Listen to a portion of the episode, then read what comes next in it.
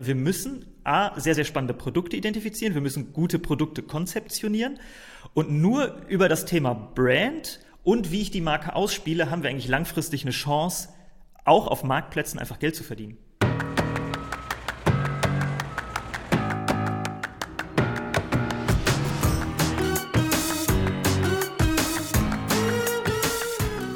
Hallo, willkommen zu einem neuen Amazon Dorf Talk von und mit Christian Otto Kelm, moin. Und mir Nils Seebach. Wir haben euch ja angedroht am Anfang des Jahres, dass wir immer mehr spannende Gäste ähm, mit äh, dazu holen werden, damit ihr nicht nur unseren Dialogen lauschen müsst, sondern echte Expertise mit in den Call bekommt. Deswegen freue ich mich heute ähm, wirklich äh, massiv, einen Gründer, einen Unternehmer äh, bei uns zu haben, der, glaube ich, ähm, äh, Christian meinte im Vorgespräch schon, äh, wenig über Amazon, aber dafür viel über Direct-to-Consumer-Marken weiß, viel über Markenaufbau weiß, wo Amazon natürlich eine gewisse Rolle spielt. Aber ja, glaube ich, äh, ihr könnt in den nächsten äh, 45 Minuten noch viel, viel mehr von ihm erfahren als nur das Thema Amazon. Trotzdem machen wir das mal unter dem ähm, Oberthema. Und ich stelle einfach ähm, ganz am Anfang an dich, Manuel, schon mal die Frage, wer bist du und was machst du? Ja, äh, Nils Christian, ganz, ganz lieben Dank äh, dafür, dass ich hier beiwohnen kann heute. Ähm, ja, Manuel Siskowski, ähm, Gründer und Geschäftsführer von Wiesemann 1893. Wir machen Werkzeug. So.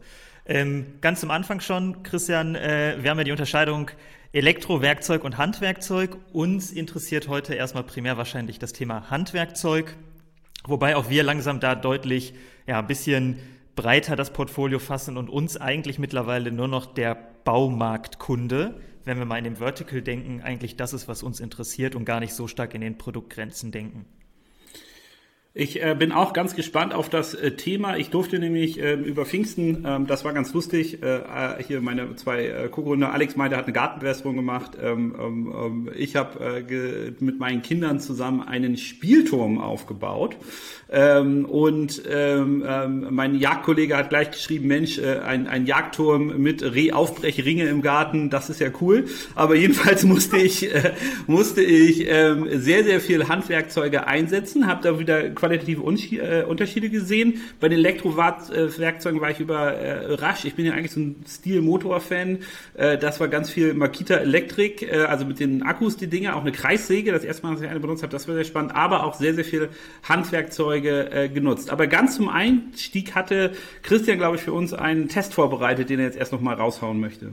Jawohl. Ähm, das Wichtigste, es ist ein Schraubendreher und kein Schraubenzieher, aber darauf wollen wir gar nicht eingehen. Denn die viel interessantere Variante ist, was Nils schon anteaserte.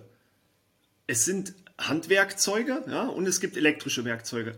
Und Nils, du bist ja doch äh, der, der Stil-Fan oder Stil-Fan. Kennst du denn Handwerkzeugmarken? Also ich kenne die Eigenmarken für Handwerkzeug von Wirt. No? Die haben eine Eigenmarke. Und Handwerkzeugmarken ansonsten, wenn ich ein bisschen drüber nachdenke, Hoffmann kenne ich hier durch Conturion ähm, und die entsprechenden Eigenmarken. Aber nee, kenne ich nicht. Also ich muss ganz offen sagen, ich kannte beruflich Vera, Viha, äh, Fiskars, weil ich sie äh, oh, Fiskars mit der Axt, na klar. Also genau, äh, genau. Axt auch, ja, okay. Ja, Fiskars, dann, ja. Dann äh, nur noch beruflich bedingt äh, Michael Attuk mit Mai MAW, ja. Und ganz ehrlich, Lux. Immer wenn ich im Obi bin, die, die blaue äh, Hauseigenmarke Lux. Aber ganz ehrlich, nur weil ich berufsbedingt damit zu tun hatte, sonst hätte ich keine gekannt, weil die typischen, die man kennt, Einhell, Bosch, äh, Makita, Metabo, wie sie alle sind Elektromarken. Und da muss man mal sagen, wie schafft man es denn in Kurzform, eine Marke zu werden in einem Segment, wo, gut, Knipex ist die Marke für Zangen, aber jetzt auch nicht für, für Handwerks, äh, Handwerkzeug at all.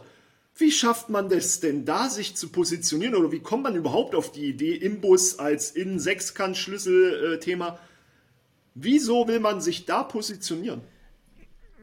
Also für uns, also Ihr seht das ja beide genau richtig. Der Durchschnittsconsumer kennt eigentlich keine Handwerkzeugmarken. Das heißt, ähm, als wir vor allem mit Wiesemann 1893 angefangen haben, das ist eigentlich eine sehr, sehr alte Marke gewesen, die aber auch gar keiner kannte. Ja, Markenbekanntheit null, ähm, eigentlich nur noch das Asset gehabt, wo es auch wenig ähm, operatives Geschäft noch gab. Wir haben gesagt, hm, komm, das, es gibt so zurückhaltende und konservative Digitalstrategien von diesen Marken. Ähm, wir bauen das dann radikal als Direct-to-Customer-Marke, aber auch stark mit Marktplatzfokus ähm, auf und versuchen eben genau das in Brandbuilding auch zu investieren, ja, eine Marke aufzubauen und genau das zu machen. Und dadurch, dass die Leute wenig Marken kannten, war das für uns erstmal von Vorteil, weil man konnte uns natürlich als New Kid on the Block jetzt eigentlich nicht von den etablierten Marken unterscheiden, weil der, der Standard-Amazon-Kunde zum Beispiel, der kennt den Unterschied eh nicht. Ja? Also das muss man auch mal sagen. Das hat uns natürlich am Anfang extrem in die Karten gespielt und jetzt ist man aber natürlich... Entschuldige, darf ich, ja. darf ich da einmal gleich nachfragen? Ähm, also eine Brand hat ja immer ein bestimmtes Versprechen, ne? im Sinne von Qualität, Funktionalität ähm, und, und solchen Aspekten. Jetzt losgelöst von den Marken, die man kennen könnte in dem Bereich, wie differenziere ich denn im Auge des Konsumenten das Produkt an sich? Ist das Qualität? Ist es Nein, Farbe? Ähm, Farbe? Also was, hm. was ist die Differenzierung? Also ich, ich würde auch relativ stark zwischen Produkt- und Markenebene unterscheiden. Auf der Produktebene, ganz ehrlich, ist es Preis, Bewertung und Content aus unserer Sicht. Ähm, Content geht natürlich auch mit Produktdesign einher. Da haben wir so ein relativ aggressives Grün, was für uns extrem gut funktioniert. Ob einem das gefällt, kann man darüber streiten. Das ist eine andere Frage. Ja, das ist eine Ästhetikfrage. Aber es fällt zum Beispiel in Suchergebnissen sehr, sehr gut auf. Wir hatten dieses Hammerbeispiel. Ja, wenn ich in einem Such auf einer in der in das in der Search Result Page nur graue Hämmer mit äh, Holzstielen sehe, dann habe ich einer, der ist knallgrün. Ja, dann fällt das schon auf. Und dann kommt es einfach gerade bei Werkzeug extrem auf Bewertung an. Das ist ein ist ein Teil, der da eine riesigen, riesige Rolle spielt. Und ein Punkt, den wir für uns sehr, sehr früh gesehen haben, war einfach Content. Ja, also wir investieren extrem stark in Produkt, Video, Produkt, Foto und übertreiben das zum Teil auch ein bisschen. Also jetzt gerade bei unseren Äxten sind wir halt so weit gegangen, dass es ein extra Shooting in Südtirol war, ja, was uns manche dann noch so ein bisschen als Lifestyle-Hascherei vorwerfen, ja, aber der, durchschnittliche Kunde, der nicht in diesem professionellen Segment ist und so eine Consumer-Qualität bei Content ja auch mittlerweile gewöhnt ist aus den anderen Segmenten, den können wir darüber total abholen, auf so einer Produktebene. Und das ganz andere Thema ist dann so die Markenebene und das aus meiner Sicht. Entschuldige, ja. dass ich, bevor wir zur Markenebene nochmal reinkommen, also äh, ich habe gerade äh, nochmal, ich koche sehr gerne ne? und ich ja. habe zum Beispiel jetzt bei den, äh, bei den äh, Spargelschälern festgestellt, dass ähm, diese, diese eigentlich relativ hässlichen mit dem dicken Griff, ja, die, äh, diese neue Marke, ich ist mir entfallen, wie die heißt, aber es gibt ja diese Marke, die alles so ein bisschen dickere schwarze Griffe macht, ne? Der schält vom Produkt her einfach viel, viel besser, ne? Und äh, also da hat man mit einer Sache, die, so ein Sparschäler, den hat jeder in der Schublade liegen, gibt schon ewig, keiner kennt die Marke, aber diese, ich glaube, die heißen sogar Good Grip oder so, die haben gesagt, okay, wir machen jetzt Griffe daran, äh, die besonders äh, gut halten und überlegen, dass man mit dem Griff, wenn man reinfasst, die Klinge immer in einem bestimmten Winkel sozusagen äh, halten muss, hat ein besseres Schälergebnis. Ne? Ähm, gibt es solche, also genauso wie eine Fiskas-Axt, wenn ich mir die kaufe, kann ich die Stiellänge einstellen, ähm, kann, kann damit äh, ein besseres Ergebnis oder ein einfacheres äh, Holzspalten erzielen. Ähm, äh, genauso mit dem Spaten auch, dass diese hoch runter, können die Kinder auch mal benutzen, wie auch immer. Ähm, ist das noch ein Bereich, wo man jetzt rein vom Produkt her noch Innovation mit reingeben kann oder ist bei äh, Hammer, Schraubenschlüssel ähm, und so weiter und so fort der Drops gelutscht? Also man muss es sozusagen über die Farbe, über die Wahrnehmung, über die Inhalte machen ähm, und, und kann dort nicht noch signifikante Produktverbesserungen erzielen. Ehrliche Antwort, man kann es nicht wirklich, weil ein Großteil der Produkte ist genormt. Das ist das eine Problem. Das heißt, ich kann, bin sehr, sehr eingeschränkt in dem, was ich produkttechnisch machen kann. Ähm, und es sind natürlich sehr, sehr viele Produkte sind irgendwann einfach, ich sag mal ein bisschen ausgedacht. Ja? Ähm, ein Schraubenschlüssel, den wird man jetzt nicht großartig verbessern, ja, muss man auch ehrlich sein.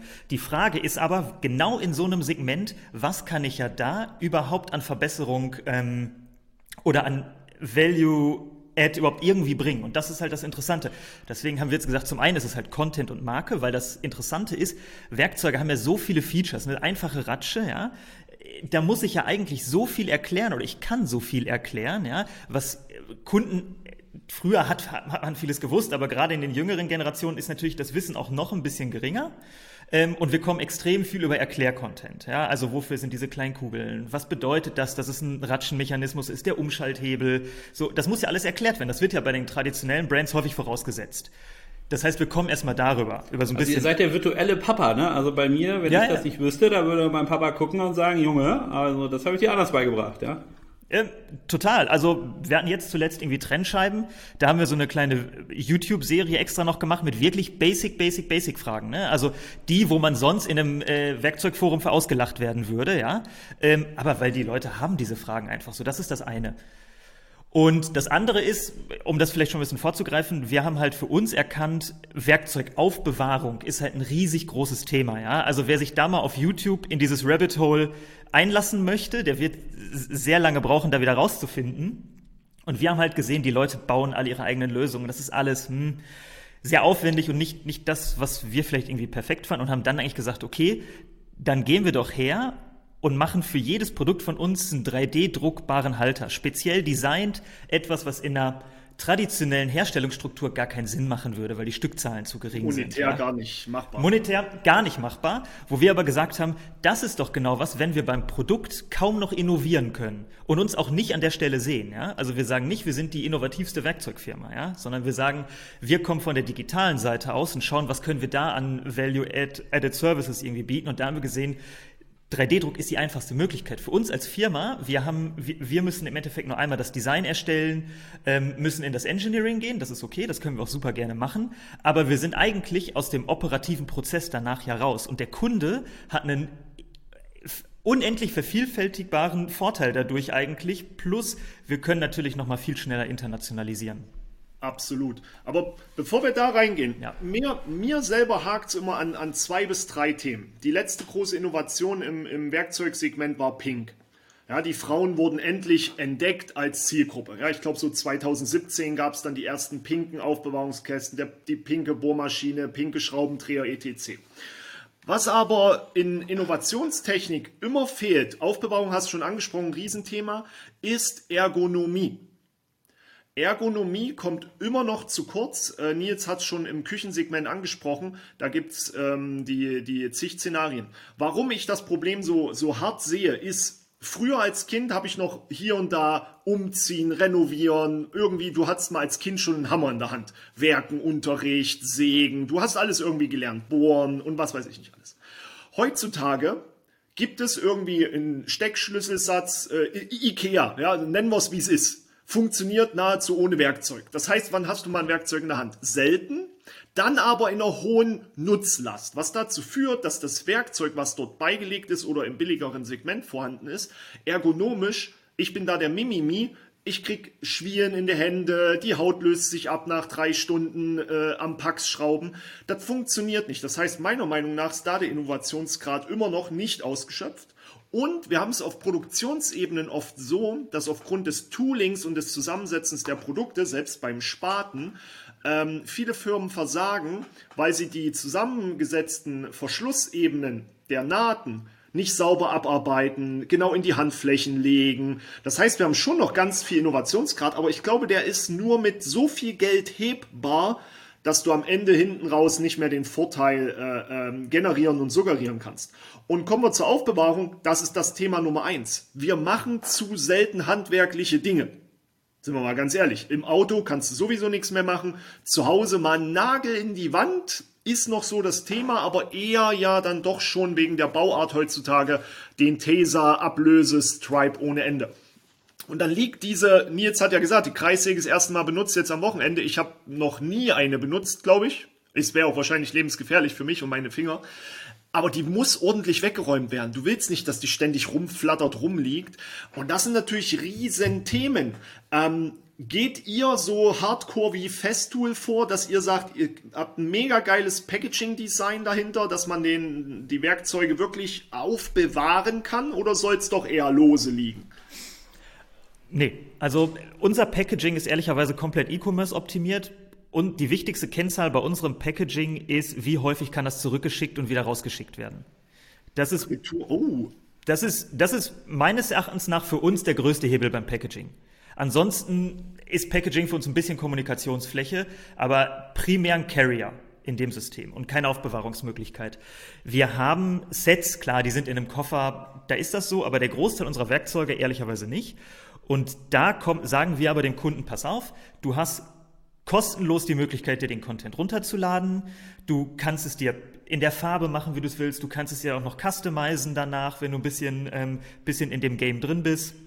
Und selbst für die, die keinen 3D-Drucker haben, haben wir auch einen Service, wo wir sagen, Community-Mitglieder von uns vernetzen wir damit, die schicken dir den für einen wirklich sehr, sehr, sehr günstigen Preis nach Hause. Also dafür kann man es eigentlich nicht selbst machen, ja. Ähm, und auch nicht extern drucken lassen. Ähm, und dass wir eigentlich sagen, lasst uns nicht in der Welt leben, wo wir jetzt jedem Kunden noch einen Plastikhalter aufschwatzen, dass er den noch unbedingt mitnehmen muss, weil zur Not hat er einen Werkstattwagen und dann braucht er den nicht, sondern wir sagen, on demand, da wo die Leute es brauchen, stellen wir es kostenfrei zur Verfügung. Aber wir reden nicht von Amazon Custom oder Amazon Handmade, sondern wir reden wirklich davon, jemand geht bei euch auf die Seite, sieht die verschiedenen Halter etc. und kriegt tatsächlich für 0 Euro äh, wie nennt man das, die Druckvorlage sozusagen? Genau, der bekommt das Druckfile, das kann man so im Endeffekt direkt dann in seine Slicing-Software packen und drucken. Ähm, und unsere Homepage ist ehrlicherweise gar nicht der größte Kanal, sondern das ist Thingiverse. Das ist im Endeffekt so das Amazon der 3D-Welt. Ähm, und da sind auch, auch da sind Plattformen super dominant. Ähm, da gibt's so, ich würde sagen, insgesamt zehn Plattformen, aber es ist auch da sehr oligopolistisch eigentlich schon, total interessanter Bereich auch, sich den mal anzuschauen, ähm, weil auch da es langsam in die Monetarisierung geht, total interessant. Ähm, und da haben wir eigentlich den größten Traffic her für die Halter. Also da, da, das finde ich erstmal ist ein, ein, ein ganz, ganz spannender äh, Insight und ähm, vielleicht äh, kann, kannst du damit auch nochmal eine Geschichte bestätigen, die so in der Vorabrecherche habe ich mir auf Amazon natürlich euer Produktportfolio angeguckt, für sie agiert. Ich habe ähm, äh, habe sozusagen ähm, gesehen, dass wenn man einfach nur euren Brandname eingibt, kriegt man zwei Sponsored Ads ähm, und ganz viele Anzeigen rund um eine Sicherheitstrennscheibe, was äh, sozusagen ähm, äh, äh, der Normalo als wahrscheinlich Fleckscheibe kennt, ja, und äh, was ja in einer in einer, ähm, äh, weiß ich nicht, in, auf einer Baustelle oder auch im Hausbetrieb, wenn du so ein Ding mal einsetzt, da gehst du ja durch zehn Stück am Tag durch, ja, also da, da hast du ein unheimliches Verbrauchsmaterial im Endeffekt. Und als ich mir das angeguckt habe, halt mit dem äh, sozusagen Germany-Logo, mit, äh, mit äh, der grünen Farbe, mit der Differenzierung, ähm, da ist ja diese These, die wir jetzt im, im, ersten Drittel unseres Gespräches hier hatten, nämlich, dass du das Produkt gar nicht differenzieren kannst. Das ist ja sozusagen ein Produkt, das nach einem anderen Hersteller benannt ist, volksüblich, ne?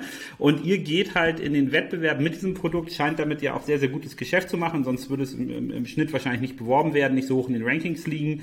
Ähm, äh, wenn, wenn ihr ähm, wenn ihr das, also, oder wenn ich das jetzt so wahrnehme, dann würde ich sagen, eure Kompetenz ist genau das mit diesem 3D-Druck, mit der Hand, also die moderne Handelsfunktion ähm, besser auszuführen als alle anderen Mitarbeiter. Also auch dieser, wenn ich eine Klammer rumsetzen dürfte um die Produktvideos, die Bewertung, die Darstellung, die Möglichkeit, eine Halterung mit dem 3D-Drucker zu machen, seht ihr euch also als sozusagen nicht unbedingt als, als Hersteller, ich weiß, dass es auch eine, eine Sourcing-Komponente gibt, sondern als jemand, der die Handelsfunktion einfach besser macht als alle anderen am Markt und da liegt eure Opportunität?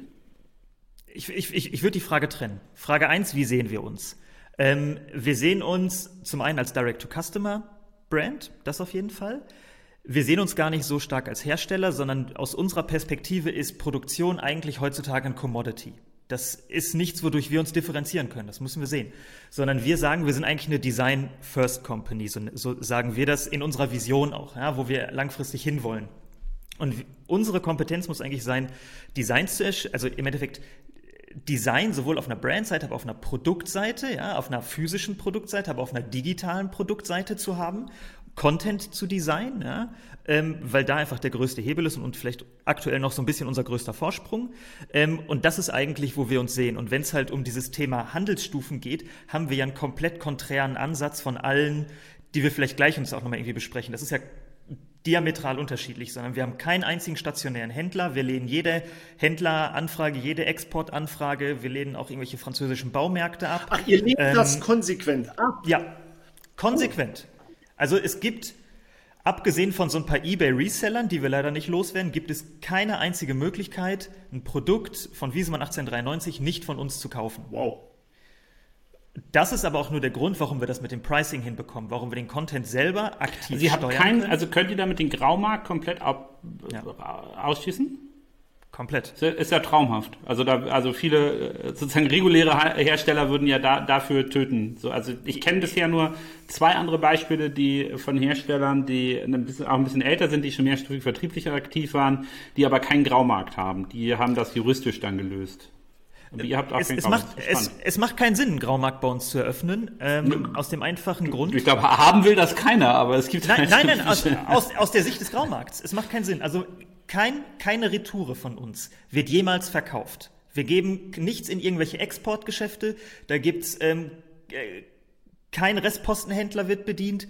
Das wird komplett ausgeschlossen. Und die einzige Möglichkeit, die man hat, das gibt es zum Teil, sind irgendwelche Dropshipper irgendwo auf eBay Indien ähm, die die Produkte bei uns einkaufen und mit einem Aufschlag weiterverkaufen in dem Land. Das gibt es. Das können wir aber nicht ausschließen, ist uns aber egal, weil es bei uns, außer jetzt in diesem indischen Beispiel, aber bei uns in den Ländern immer günstiger zu haben ist, weil von uns ist es immer die günstigste Quelle. Deswegen ist es sehr, sehr unattraktiv aktuell, ähm, rund um unsere Marke eigentlich einen Graumarkt zu konzeptionieren. Es gibt keine Opportunität am Ende des Tages, die entstehen kann. Aber super, das ist ja super spannend und ähm, ich muss jetzt ähm, auf einen Punkt nochmal einhaken, den ich auch sehr interessant fand in eurer Selbstsicht als eine Designfirma.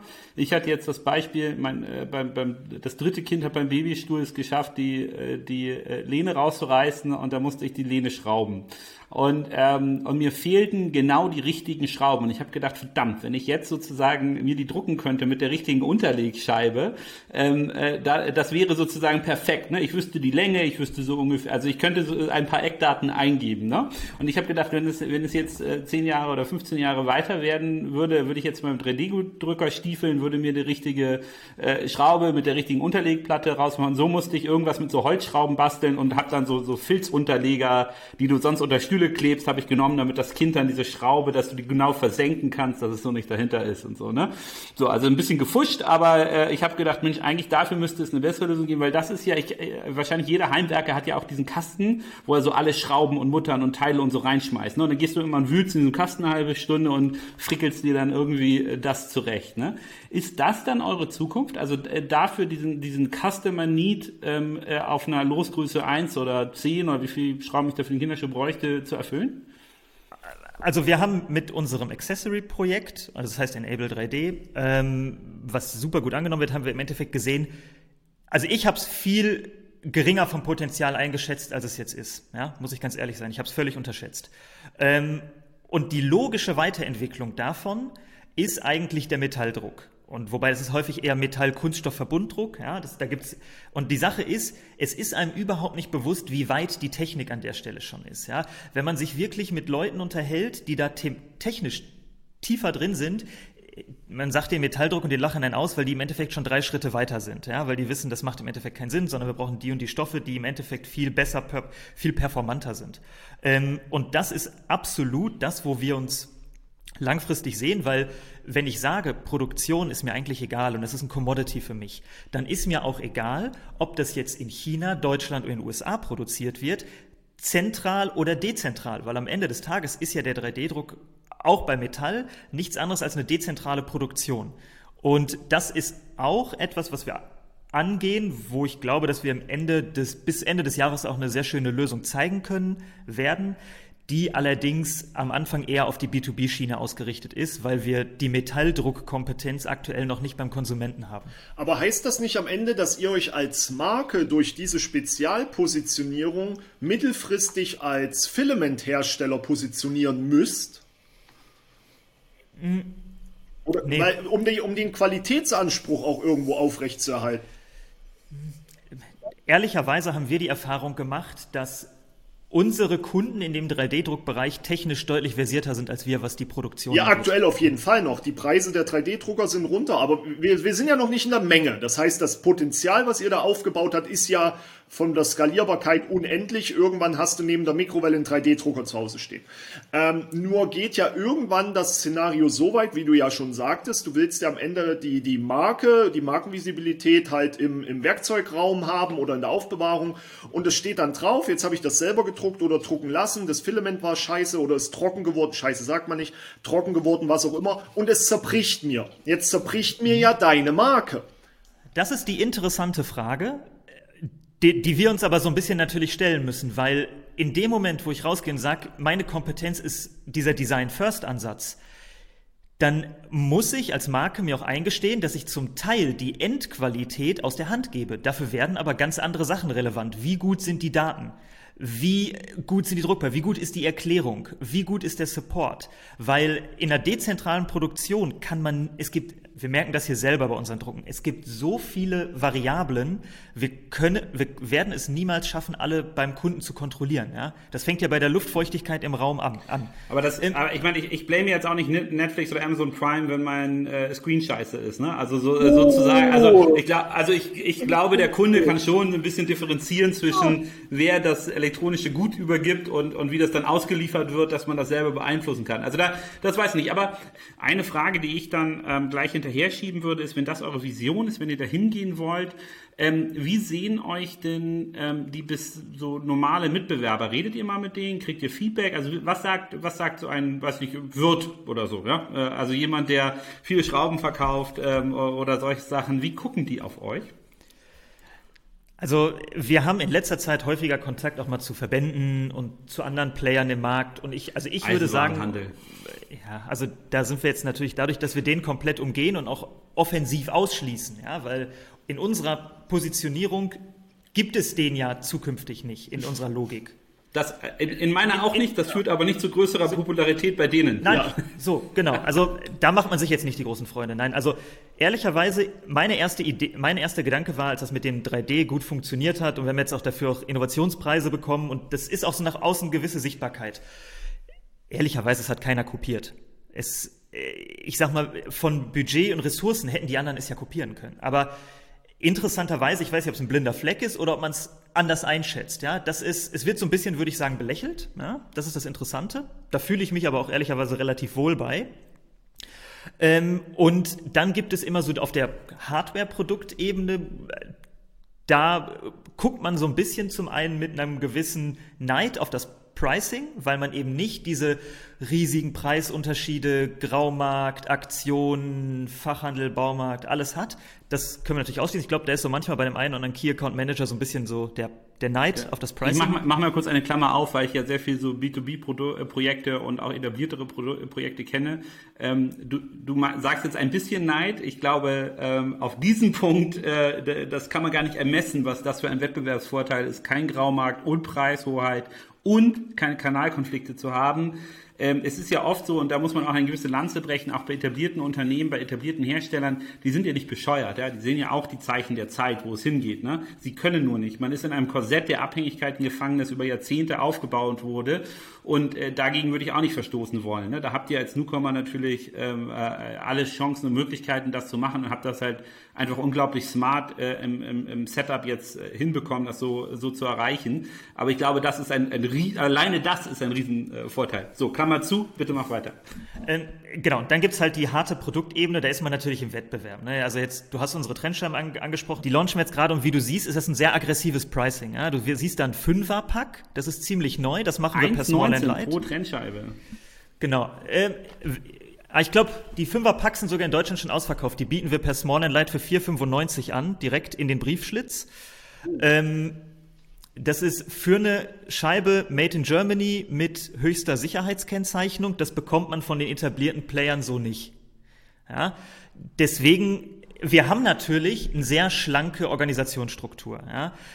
Wir haben Unsere, Mar unsere ganzen Budgets sind alle sehr klar gesteuert und das führt natürlich dazu, dass wir gerade auch bei einem Launch ein deutlich aggressiveres Pricing führen können.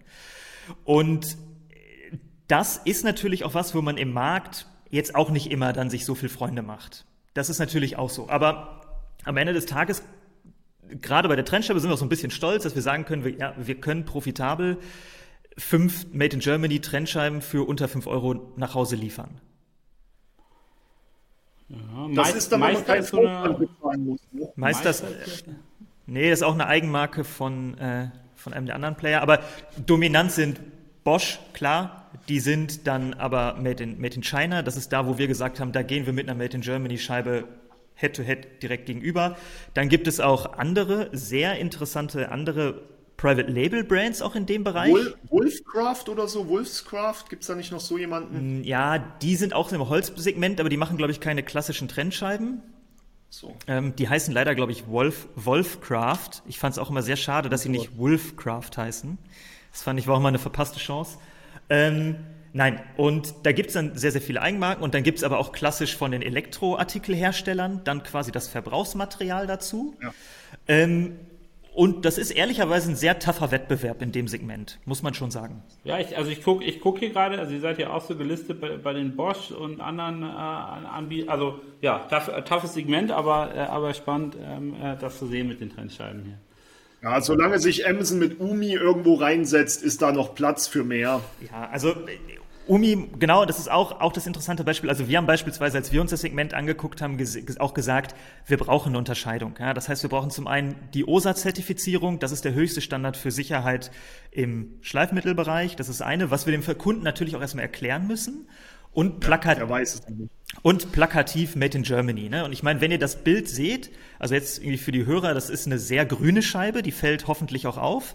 Und Absolut, ist, also die, ist, die, anderen Marken kann man, also Metabo ist vielleicht noch so ein bisschen äh, ähnlich genau. grünisch, und alle anderen sehen fast identisch aus. Eure kommt so richtig so in, ins Genau, das Design, das Design ist so konzipiert, dass du auf dem Handy-Screen im Search Result die Key Features auf der Scheibe sehen kannst. Ja, ich mag auch die Deutschlandflagge, mit der, also, da, also dieses Made in Germany das mal grafisch vernünftig ja. dargestellt. Ja. Äh, genau, also äh, es ist halt alles, das ist unser Vorteil. Ne? Wir können auf Marktplätze, auf digitale Geräte digitale Endgeräte und auf unseren Shop können wir halt optimieren. Ja? Wir müssen nicht sagen, das muss schön im Handel aussehen, das braucht eine Blisterverpackung. Das ist halt der große Vorteil. Ja? Ähm, aber das ist vielleicht auch ein gut, guter Punkt, über die Nachteile des Modells mal zu sprechen, weil das hört sich alles immer super an. Man sagt, kein Graumarkt, globales Pricing, perfekte Kontrolle über den Vertrieb.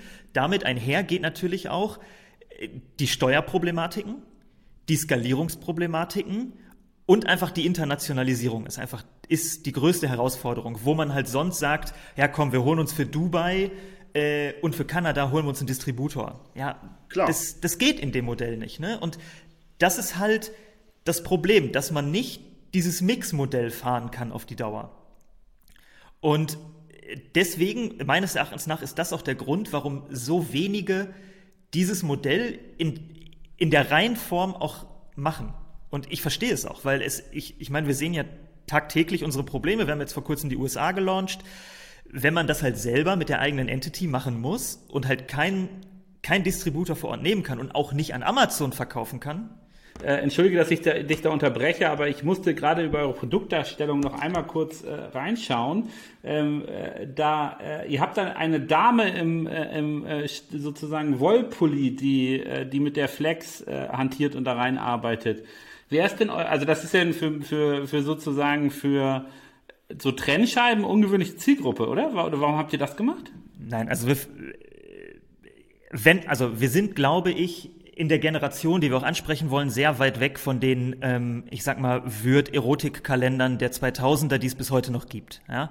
Da versuchen wir uns relativ krass von zu unterscheiden und ähm, total. Also das wäre, das, also da, damit könntet ihr ja auch eine eine Limo bewerben oder so, ne? Genau, also mit, aber also zum Beispiel dann schönes Sign im Hintergrund. Äh, genau, zum Beispiel das Beispiel, das ähm, Model ist kein Model, sondern das ist ähm, die Anna aus Köln, die macht, die gibt Schweißkurse für Frauen, ja, mit dem Thema, äh, mit dem meinem Lieblingsclaim, Schweißen ist wie Kleben, ja, ähm, und hat auch eine riesige, riesige Instagram-Seite und ist quasi im Endeffekt eine Influencerin in dem Bereich, mit der wir da zusammenarbeiten, weil wir aber auch diese Prototypen, ja, diese, weil dieses gesamte Segment ist natürlich von Prototypen und irgendwie von Stereotypen durchsetzt, ja, und wirklich durchwachsen. Und da haben wir auch gesagt, das wollen wir halt mit der Brand auch mal aufbrechen, ja. Also bei uns gibt's, man vers wir versuchen jetzt keine, äh, jetzt aus dem Fenster gelehnt, keine klassischen weißen Männer im Vorstadt Vorgarten zu porträtieren, ja, sondern mit zwei linken Händen, die sich danach ein Pflaster hinkleben müssen. So, also das, was Hornbach ja so ein bisschen auf die Spitze treibt, in denen sie es aber ja schon ähm,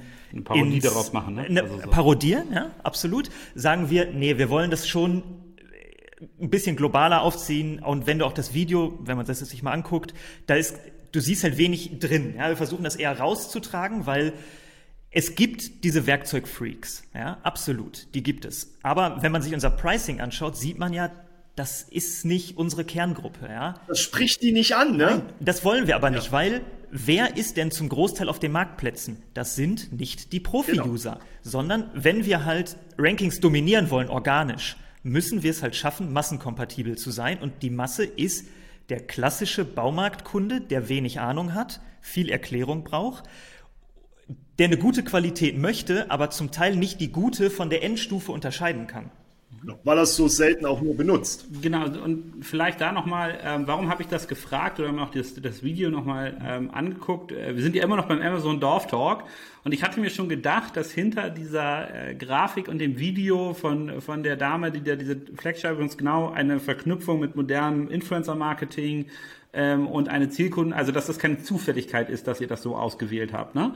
Und ich finde auch das, ähm, äh, du sagst ja, ihr seid eine, eine äh, Designfirma, also diese Vision von den zehn Jahren, die greife ich immer wieder gerne auf, weil es, glaube ich, die Tiefe zeigt, mit der über Sachen nachdenkt, aber ihr, ihr, du musst auch zugeben, ihr habt schon Vertriebsexzellenz, ne? Also so, also sozusagen die, die Möglichkeit, eine Marke auf Amazon zu präsentieren, ist ja das eine. Das andere ist aber, das so modern und vernünftig zu verknüpfen, dass ich mal sozusagen, was ich mal als, als Marktplatz Exzellenz bei mir als DNA im Unternehmen habe. Also die meisten Unternehmen hätten dort die Produktbilder hingeklatscht. Ähm, ihr habt ja wesentlich sozusagen die Drehscheibe mal gedreht, die Dicke, die, die D-Nummer, die äh, Rounds per Minutes und so weiter angegeben, also Informationen, mit denen ich als Normal-User jetzt wahrscheinlich auch was anfangen kann. Ne?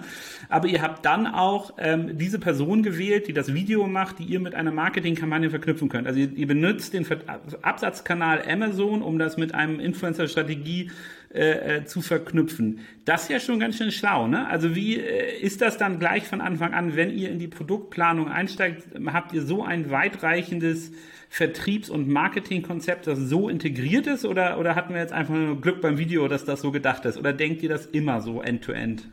-end? Wir denken es sehr, sehr weit, aber der Punkt Social Media ist bei uns nicht, ist eigentlich nicht Kernbestandteil, weil Social Commerce bisher sehr schlecht funktioniert für Werkzeug. Ähm, wir haben wirklich sehr, sehr viele Tests gefahren, aber wir bekommen da kein Case raus, ja, weil es einfach ein Bedarfsprodukt ist. Ja. Es ist kein Inspirationsprodukt. Es bringt auch nichts, wenn mir jemand nochmal einen 20% Gutschein in die Kamera hält. Das funktioniert leider nicht, so wie wir es gerne hätten. Ähm, aber in der Planung, also nehmen wir beispielsweise mal, wir nehmen mal unseren letzten Launch davor die Äxte, das ist ein ganz schönes Beispiel.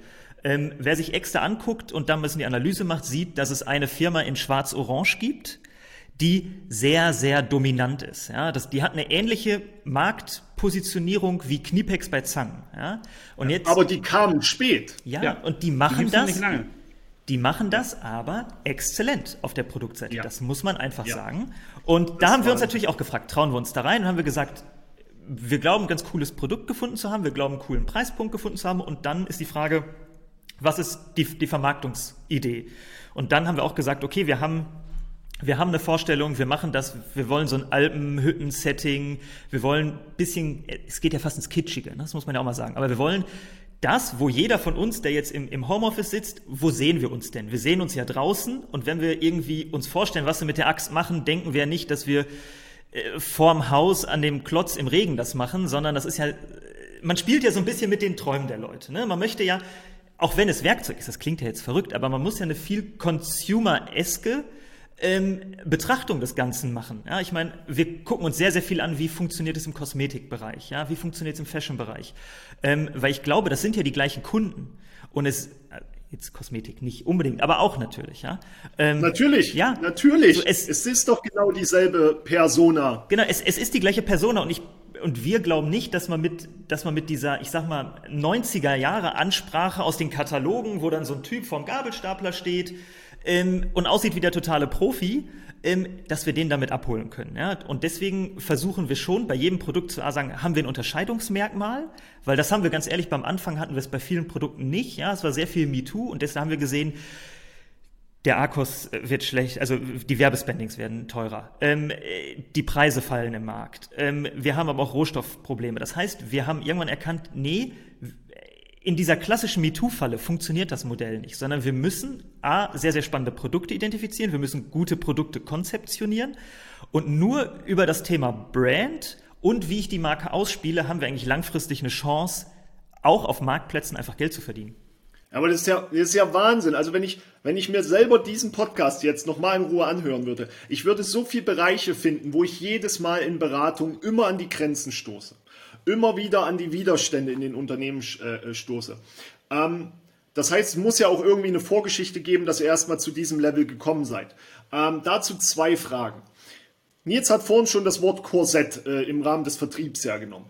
Wir haben bei Marktplätzen, Plattformen ja ein großes Korsett, das heißt Amazon. Amazon Vorgaben, Amazon Strukturen, Amazon Richtlinien, all die Themen. Und nun entscheidet ihr euch, eine Designmarke zu sein, von Content über Video, über Text, in allem. Online-Shop-Content, Amazon-Content sind sich nahezu, nahezu Kopien voneinander. Für welches Konzept habt ihr euch denn entschieden, welches Korsett euch lieber ist? Nach dem Motto, wir machen einen geilen, geilen Online-Shop und sehen dann, wie wir das auf Amazon überstülpen. Oder eher, so wie es von der, vom Wording schon klang, mit der Trennscheibe, perfekter E-Commerce, Packshot, alle Daten drinne und so weiter. Habt ihr euch das Korsett Marktplatz als übergeordnete Hülle aufgesetzt, um dort von vornherein den Schwerpunkt Kunden, die Zielgruppe nicht Daily User zu erreichen und habe dann das Konzept auf die anderen Bereiche überstülpt oder wie, wie muss man sich das dann on point vorstellen? Weil die Ansätze sind alle 100% stimmig. Die Umsetzung ist in einer Wahnsinns-Detailtiefe gelungen. Aber wann kam die Entscheidung zu sagen, wir stülpen das Markenkonstrukt auf Amazon oder sagen wir eher, wir stülpen uns doch das Korsett Amazon in unsere Bereiche rein? Ich würde jetzt gerne die Antwort geben, zu sagen, die Marke ist so stark, wir planen Shopify First, ähm, eigene Kanäle, aber das ist nicht die Realität. Ja? Die Realität ist, wo ist der Kunde in diesem Segment heutzutage? Ja? Der ist bei Amazon. Das, der Baumarkt ist zu aktuell sowieso. Der Baumarkt ist zu. Wen gibt's dann noch? Dann gibt's die äh, Ansätze der Baumärkte online. Die sind, wenn man sich den Traffic anschaut, das kann man vernachlässigen. Dann gibt's ein Mano Mano, sehr interessant, aber in Deutschland und in Frankreich eine interessante, aber in anderen Ländern auch noch nicht groß genug. Ja? Ähm, und dann gibt es sehr, sehr viele kleine Händler, mit denen wollen wir nicht zusammenarbeiten. Ähm, da bleibt nicht mehr so viel. Ja? Das heißt, wir, wir sind, auf der, der eine würde sagen, abhängig, aber auf der anderen Seite sage ich, ich kann mit einem sehr geringen, mit sehr geringen Ressourcen und einer sehr guten Guideline eigentlich auf den Andersrum gesehen kann ich ja 50 Prozent des Marktes kann ich mit einem einzigen Kanal heute abholen. Und deswegen ist für uns die logische Schlussfolgerung zu sagen, aktuell, ja, in, der aktuellen, in dem aktuellen Setup, ähm, dann designe ich alles auf diese 50 Prozent, weil wofür soll ich mich denn auf die anderen fragmentierten 50 Prozent stoßen? So kann ich ja als kleine junge Company, es, es macht ja keinen Sinn. Aber jetzt genau die Frage. So wie du sagst, du sagst kleine Junge, also agile, frische Company, Struktur relativ straight. Warum machen es nicht alle so? Es ist schwer gewesen, es umzusetzen, war es schwer in der Implementierung. Man hört ja immer wieder, ah, als Amazon, man hat so viele Probleme links und rechts. Aber ihr habt, habt, habt ihr einfach so, so nach dem Motto gehandelt, ja, wir wussten nicht, dass es nicht geht und haben es einfach gemacht? Es, es, also Arbeit über Jahre steckt mit Sicherheit dahinter. Aber ihr habt es durchgezogen, umgesetzt und ihr habt euch dieses alte Korsett, wir müssen uns nach jemand anderen richten, scheinbar nie aufgezwungen. Warum, warum wenn, du, wenn ihr in Kontakt seid, eh mit anderen Marken? Wollen die nicht oder können die nicht? Also ich, ich glaube, das Problem, was man sich ja häufig im Podcast wie diesem oder so anschaut, schaut man sich ja die Modelle an, die überlebt haben. Das ist, ja, es, ist ja eine, es ist ja eine Survivor-Bias, ne? Das ist ja das Problem. Ja. Und ich kann also von uns ganz ehrlich sagen, wir hatten ein Projekt vorher, das läuft jetzt auch noch, aber wir hatten auch das exakt gleiche Konzept im Reinigungsbereich, ja, mit einem auch mit einer sehr gut durchdachten Brand, gute Produktion, wirklich hochinteressant. Ich finde, ihr sucht euch in den Produkten immer so ein bisschen Edge Cases aus. Also wenn ihr wenn ihr das im Bereich Fashion gemacht hättet, was ihr jetzt macht, dann werdet ihr, glaube ich, äh, also könnt ihr da acht mehr Nullen hinter den Umsatz hängen wahrscheinlich. ja, Vielleicht, das ist dann auch ein Problem, ist vielleicht ein Inhouse-Problem, wo man nochmal drüber nachdenken sollte. Äh, wir haben das gleiche Konzept, aber auch mit einer anderen Werkzeugmarke schon mal probiert, ja, die unter anderem auch in Zangen war. Ja, haben wir eine ja, schlechte Produktauswahl gemacht, ähm, ist gescheitert. Wir hatten das gleiche mhm. im Bereich Baustoffe auch schon probiert. Ähm, das heißt, ich würde sagen, der Blueprint war jedes Mal gleich. Es waren die gleichen Leute. Ähm, äh, es ist, es gibt halt keine Gelinggarantie. Und ich glaube, dass es heute auch noch mal schwerer ist als vor vier Jahren. Ja, absolut, ja. Äh, ich habe ich hab jetzt eine gute und eine schlechte Nachricht. Welche möchtest du zuerst hören? Immer die schlechte. Die schlechte ist, ist gut. Du musst noch ein zweites Mal wiederkommen. Wir werden dir noch mal 45 Minuten kommen, denn wir sind jetzt am, äh, so ein bisschen am Ende der Zeit. Und äh, ich glaube, es gibt noch so viele Fragen, die ich dich fragen möchte, so viele interessante Ansätze, dass ich ähm, äh, entweder gnadenlos überziehen müsste äh, oder einen harten Cut mache und, äh, und dich bitten würde, ob du noch ein zweites Mal wiederkommst, weil so, ansonsten sind Christian nicht nur über Amazon so aufgeregt, wie wir gerade über dein Geschäftsmodell das aufgeregt stimmt. sind, ähm, um diese verschiedenen Punkte zu ähm, verstehen. Ich finde äh, den Abschluss jetzt, also dass du einmal dargestellt hast, wie ihr denkt, was für ein Unternehmen ihr ähm, aufgebaut habt, wie der Wettbewerb euch sieht, aber auch ähm, warum das nicht so einfach replizierbar ist. Da würde ich gerne vielleicht, wenn, wenn es klappt und du unsere Einladung nochmal annehmen würdest, einmal ansetzen bei dem Punkt, ähm, äh, was die Learnings aus diesen vier Jahren waren. Du hast Beispiele geliefert, wo es nicht geklappt hat. Mich würde interessieren, was sind die Faktoren, die geklappt haben und ähm, dann natürlich der Aspekt Pandemie. Ihr habt wahrscheinlich äh, Nutzer in Anzahlen gewinnen können, die äh, sonst vorher wahrscheinlich doch mal im Baumarkt gegangen wären oder Sachen irgendwo mitgenommen hätten. Also ist die Pandemie gut oder schlecht für euch gewesen? Ich hätte als, als Vermutung, dass sie gut ist. Das würde ich gerne mit dir einmal ähm, diskutieren. Und auch wie du, ähm, äh, und vor allem in eurem Segment, ich glaube, ich habe noch nie so viele Leute gesehen, die doch einen Mann Hammer in die Hand genommen haben und angefangen haben, im eigenen Haus, in den eigenen vier Wänden Werkzeuge einzusetzen, wie in der jetzigen Zeit. Ja, also das, das korreliert bestimmt mit euren Umsätzen und den besuchenden Notaufnahmen. Und ähm, äh, deswegen äh, äh, sind das so die Punkte, die ich äh, super gerne mit dir nochmal in Ruhe besprechen würde. Ähm, äh, ich bedanke mich dafür schon jetzt, dass du uns einmal Einblicke gegeben hast, wie man eigentlich heutzutage eine D2C-Brand vernünftig aufbaut, welche Vision man braucht, aber auch welche operative Exzellenz man haben muss ähm, um das umzusetzen. Und ähm, finde, das war ein super, super spannendes Gespräch. Bevor wir dir das letzte Wort geben, nochmal rüber an Christian. Was denkst du darüber? Ähm, ich habe selten jemanden gesehen, der so dem Faktor digitale Dienstleistungspflicht nachkommt. Man hat die Pflicht als Marke auf allen Kanälen und Plattformen eine saubere Corporate Identity darzustellen. Man hat die Pflicht zur Aufklärung und man hat die Pflicht zur Mehrwertstiftung. Und da hast du schon wunderbar gesagt, ein Hammer ist ein Hammer. Der macht einen Nagel in die Wand. Aber die Mehrwerte entstehen dann dadurch, dass ich eine Aufhängung kriege, digitalisiert, 3D, um all die Szenarien drumherum. Höchster Respekt dafür. Ich habe auch noch zum Thema Amazon selbst noch so viele Fragen. Ich würde mich wirklich freuen. Allein das Thema Global Pricing kann man, glaube ich, nochmal sauber und strukturiert aufbereiten. Äh, und das Schönste fand ich, es gibt keinen Blueprint, aber harte Arbeit zahlt sich aus. Und man darf ruhig dieselben Sachen nochmal probieren, nur bei einer anderen Zielgruppe oder mit anderen Bereichen. Äh, Hut ab dafür und wie Nils schon sagte, das letzte Wort äh, gehört immer dem Gast. Ähm, ja, äh, wirklich äh, total, total spannend heute. Ganz, ganz lieben Dank, dass ich hier bei sein kann. Bin natürlich äh, gerne ein zweites Mal dabei. Ich frage mich nur, war das jetzt die gute oder war das die schlechte Nachricht?